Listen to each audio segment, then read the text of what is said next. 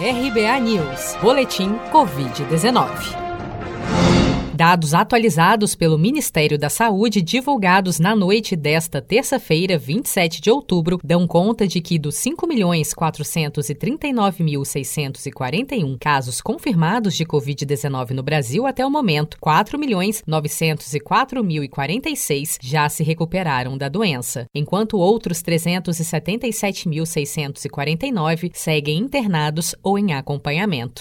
Ainda de acordo com o balanço oficial desta terça, o Brasil já soma 157.946 mortes provocadas pela doença desde o início da pandemia.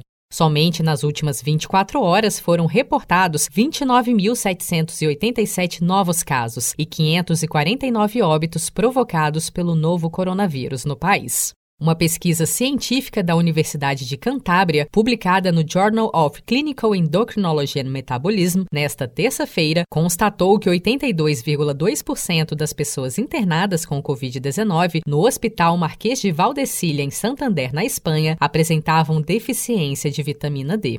Considerando apenas o universo de pessoas hospitalizadas, aquelas com baixos níveis de vitamina D mostraram um percentual maior de internação em UTI, assim como o tempo de internação também foi maior, em cerca de 60%. A médica endocrinologista Marisa Lazarete Castro destaca que a deficiência de vitamina D impacta diretamente o sistema imunológico. Tenho recebido muitos questionamentos sobre a vitamina D, se ela é importante, se ela não é importante, se ela pode ajudar a gente na na defesa contra o coronavírus. Então eu vou explicar um pouquinho para vocês o que é a vitamina D. É uma substância que nós produzimos na pele quando nós tomamos sol. Então, nos banhos de sol, eh, nós temos a capacidade de produzir a vitamina D na nossa pele em contato com raio ultravioleta. Essa substância, ela tem uma ação muito importante no nosso organismo, especialmente no sistema músculo-esquelético. Então, ela é importante para os ossos, é importante para os músculos, mas ela também tem outras ações, dentre elas uma ação sobre o sistema imunológico.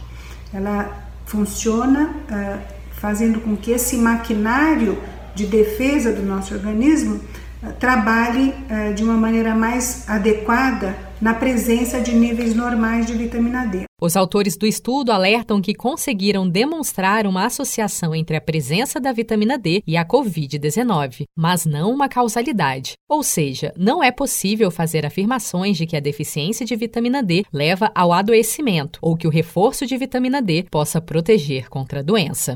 Você está preparado para imprevistos? Em momentos de incerteza como o que estamos passando, contar com uma reserva financeira faz toda a diferença. Se puder, comece aos pouquinhos a fazer uma poupança. Você ganha tranquilidade, segurança e cuida do seu futuro. Procure a agência do Sicredi mais próxima de você e saiba mais. Sicredi, gente que coopera cresce. Com produção de Felipe Andrade de Brasília, Daniele Vaz.